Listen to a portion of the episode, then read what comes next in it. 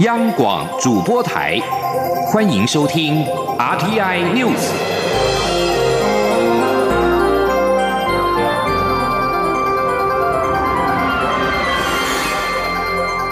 听众朋友您好，欢迎收听这节央广主播台提供给您的 RTI News，我是张顺祥。美中宣布十月将在华府举行新一轮的贸易谈判，投资人乐观以对。加上美国民间就业数据报喜，带动美国股市强弹。在科技股领涨之下，道琼指数五号净扬了三百七十二点，三大指数涨幅都达到百分之一点三以上。美股五号开高走高，道琼工业指数中场净扬三百七十二点，涨幅百分之一点四一，收在两万六千七百二十八点。标准普尔指数上涨了三十八点，涨幅百分之一点三，收在两千九百七十六点。以科技类股为中心的纳斯达克指数猛涨了一百三十九点，涨幅百分之一点七五，收在八千一百一十六点。此外，美国供应管理协会公布。美国八月非制造业指数从七月所创三年低点五十三点七回升到五十六点四，优于市场预期的五十四。非制造业景气连续第一百一十五个月扩张。美股受贸易跟数据面利多加持之余，投资人普遍预期。联邦准备理事会继七月底宣布超过十年来的首度降息，九月中旬集会的时候将会再次决议调降基准利率一码，也就是零点二五个百分点，为美国的经济提供更多的支撑。台湾与太平洋友邦所罗门群岛邦交引发关注。外交部表示，所国国会外委会举办台所关系听证会，有议员提出，中国的援助将带来负债陷阱的高风险。外交部也示警，中国“一带一路”具有高风险。所罗门群岛国会外交委员会在四号、五号举办台所关系听证会。所罗门星报报道，所国通讯及航空部长夏奈尔在国会听证会上表示，他们向中国表达，所罗门对中国的一带一路有高度的兴趣。外交部发言人欧江安五号晚间表示，中国在太平洋的扩张行径已经造成许多国家陷入债务陷阱。欧江安说。外交部跟驻管持续关注所国相关情势发展，并将继续向所国各界说明，维持跟台湾的传统邦谊，才是符合所国政府跟人民长远利益的踏实做法。此外，所国驻台大使馆五号也发出声明，澄清所国政府相关程序，并否认所国已经做成最终决定。此外，在联合国的方面，外交部长吴钊燮投书外交家表示，台湾拥有丰富的经验跟贡献，禁止台湾分享经验跟重要资讯十分的荒谬。他呼吁建立一个具有包容性的联合国，需要纳入台湾。联合国大会即将于九月十七号召开，吴钊燮投书外交家，希望能够加入联合国体系，提供台湾丰富的经验，并且做出贡献。美国国务院批准出售台湾六十六架 F 十六 V 战机，行政院会五号通过了新式战机采购特别条例草案。行政院长苏贞昌在院会表示。共机绕台次数剧增，严重威胁到台湾的国防安全。台湾需要先进的武器维护自身的安全，新式战机采购案确有必要。而国防部军政副部长张哲平表示，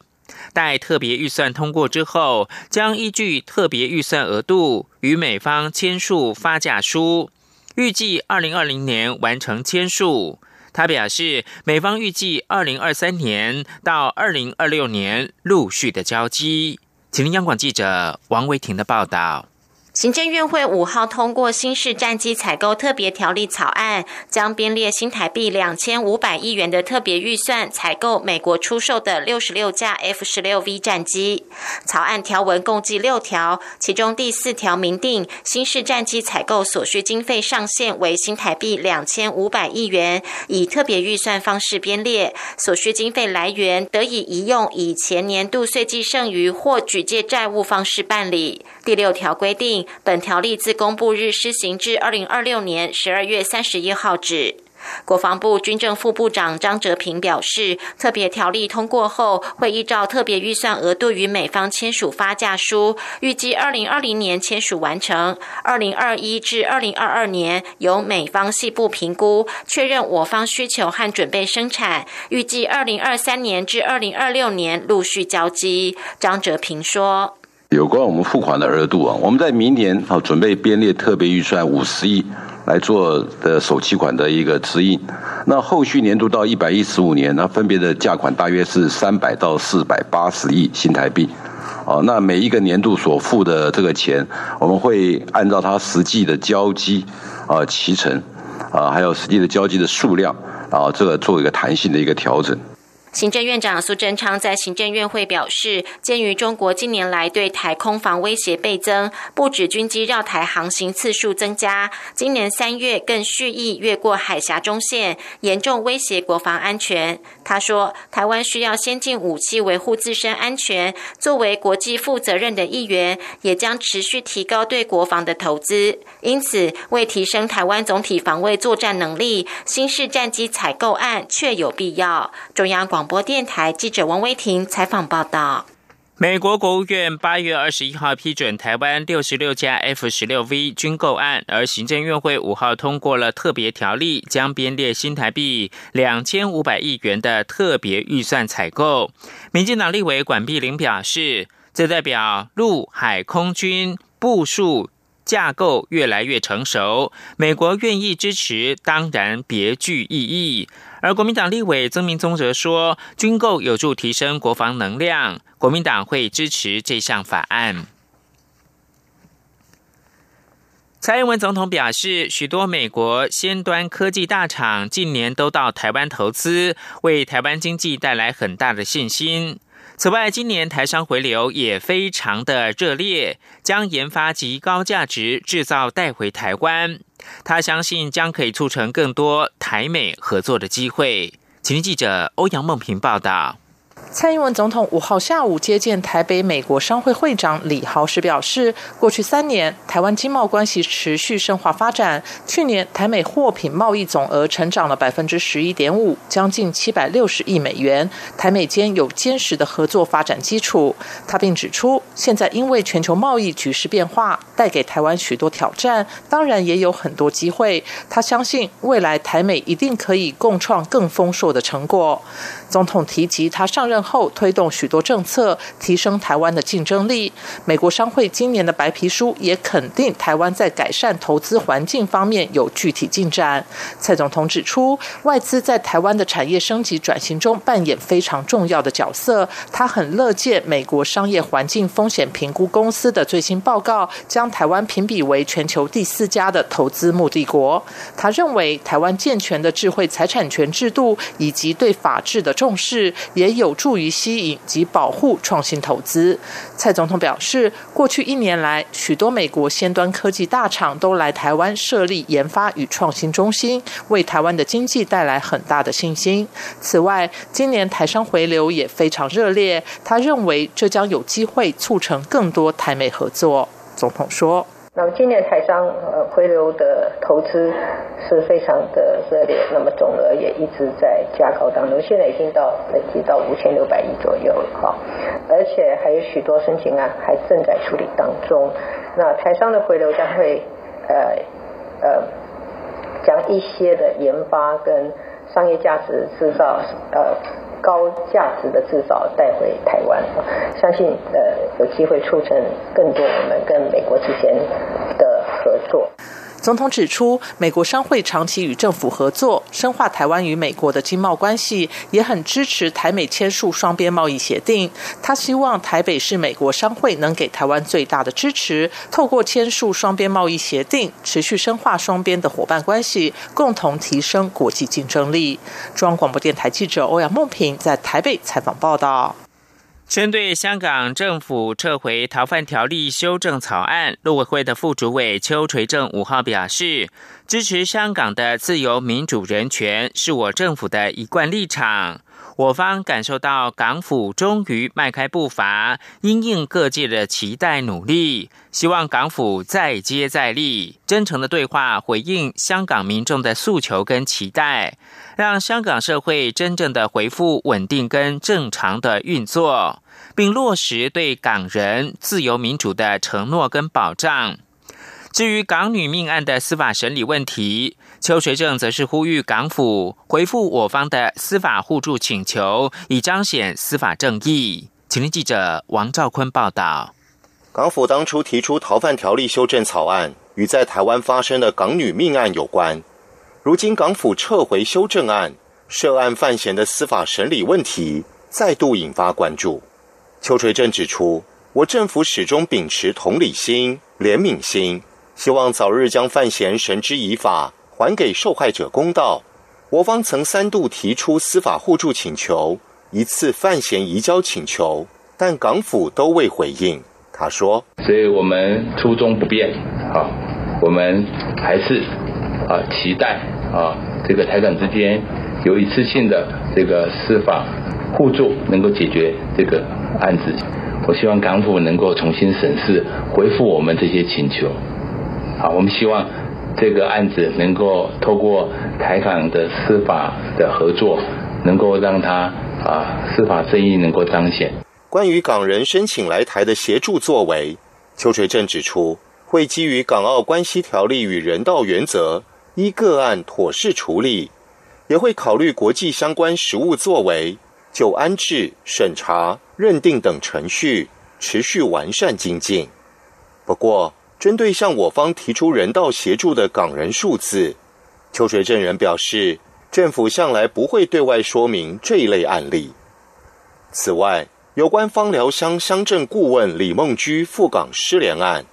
邱垂正指出，我方已两度透过两岸共打协议管道以及两岸两会机制向陆方查询，但到目前为止仍未获回应。陆委会呼吁陆方要紧速对外说明。以解家属悬念，也希望他能平安回台。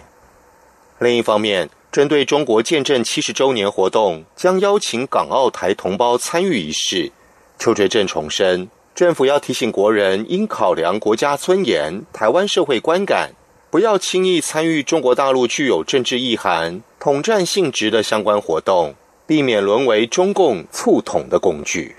中央广播电台记者王兆坤台北采访报道。外贸协会今年持续赞助德国柏林马拉松，增进台湾精品的全球能见度。而这次代表台湾精品出赛的十六名跑者在五号亮相。刚刚入围金钟奖迷你剧集男配角的演员苏达，将身穿自己参与电影，也就是《赛德克巴莱》中的服饰出赛，为这次赛事带来台湾原名的色彩。请听央广记者谢嘉欣报道。世界六大马拉松之一的德国柏林马拉松将在九月底登场。外贸协会今年也持续赞助，并组台湾精品创意跑队参赛，以创意造型行销台湾精品。继去年结合珍珠奶茶、香蕉、大同电锅等元素后，今年代表参赛的十六位跑者也从台湾产业、台湾文化两大主轴绞尽脑汁变装，要在比赛上抓住观众及媒体目光。刚入围第五十四届金钟奖迷你剧集男配角的演员苏达，将以自己曾出演的电影《赛德克巴莱》原名造型参赛，宣扬台湾原住民文化。有跑者扮演台湾特有种鸟类台湾地质，还有人打扮成超人，披风上印有台湾精品的图样。贸协秘书长叶明水强调，除了赞助赛事，让台湾精品透过拱门、文宣、地贴、媒体露出、组队参赛等方式，在欧洲被看见之外，产品也可在赛前的健康展与当地采购者、消费者见面。他说：“柏林马拉松有一个传统，就是他在展前，他有一个健康展，就是展示马拉松各种用品。那我们台湾去展的是台湾精品，包括创意的健身器材、自行车、运动相关的服饰，呃，吸湿排汗的这些机能健康之品。另外，台湾的高科技的产品，按摩椅等等。”都在这个展示的范围之内。另外，去年加入台湾精品代表队的德国在台协会副代表施碧娜，今年同样再度参赛，为台湾精品而跑。他表示，台湾人对德国已有所了解，不过德国民众却对台湾还有点陌生。此次参赛会协助台湾多做宣传。中央广播电台记者谢嘉欣采访报道。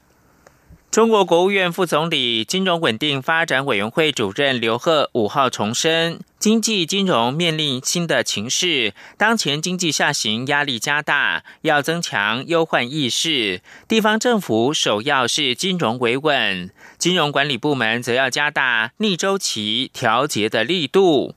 过去六天内，中国国务院召开了三次重要的会议。八月三十一号，金融稳定发展委员会召开第七次会议，研究金融支援实体经济等工作。九月四号，国务院常务委员会表示要加大力度做好六稳。五号，金融委在召开全国金融形势通报和工作经验交流电视电话会议，刘鹤出席并且讲话。在经济成长面临下滑压力之下，五号也是中国政府六天以来第三次提到逆周期调节，并且明确要加大调节力度，释放官方会加大投入救经济的讯息。逆周期是指通过政策工具和措施平缓周期波动，减少负面的冲击。这里是中央广播电台。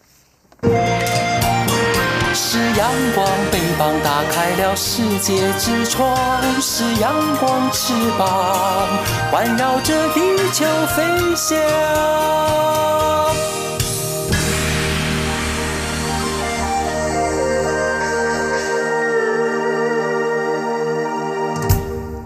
现在是台湾时间清晨的六点四十七分，又过了十五秒。我是张顺祥，继续提供新闻。卫福部五号在行政院会报告长照十年计划二点零成果报告。行政院长苏贞昌在院会才是，政府二零一七年推动长照二点零，投入经费由二零一六年不到新台币五十亿元，逐年增加到今年的三百三十八亿元，明年更会达到近四百亿元，成长近八倍，服务的人数已经突破了二十万人。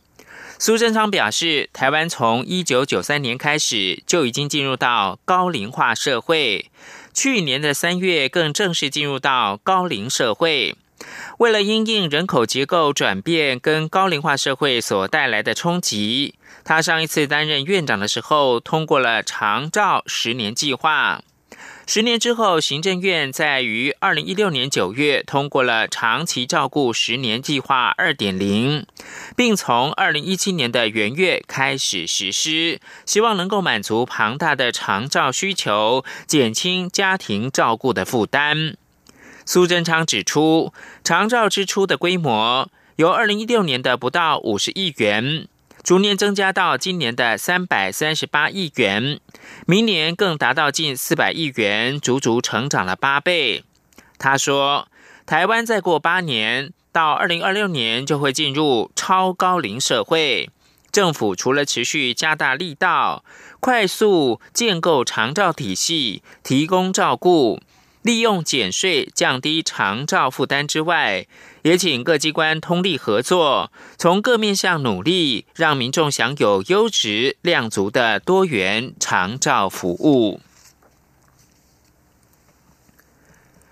行政院计划二零三零年要推动市区公车的全面电动化，交通部长林佳龙表示。政府相关补助措施，希望能够带动国内产业发展，推动国产化，提高制作的能力。因此，希望能够汇集产官学研的意见，提供政府执行政策时的参考。请记者江昭伦报道。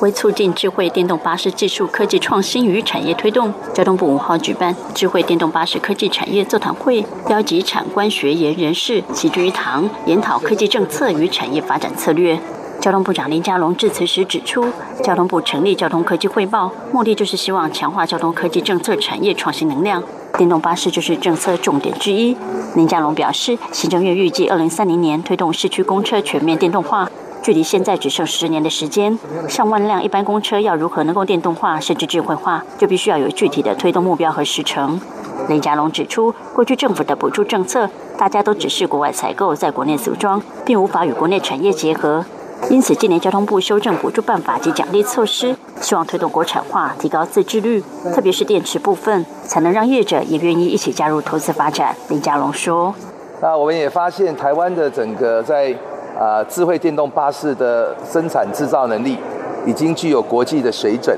啊，现在大概要突破的啊，还有像这个电池的部分啊，我们希望能够呃导入这些补助的呃政策目标啊，设定我们呃国产化啊，能够提高技术自主。那这个有待于产业界啊，他们看到政府的很政策明确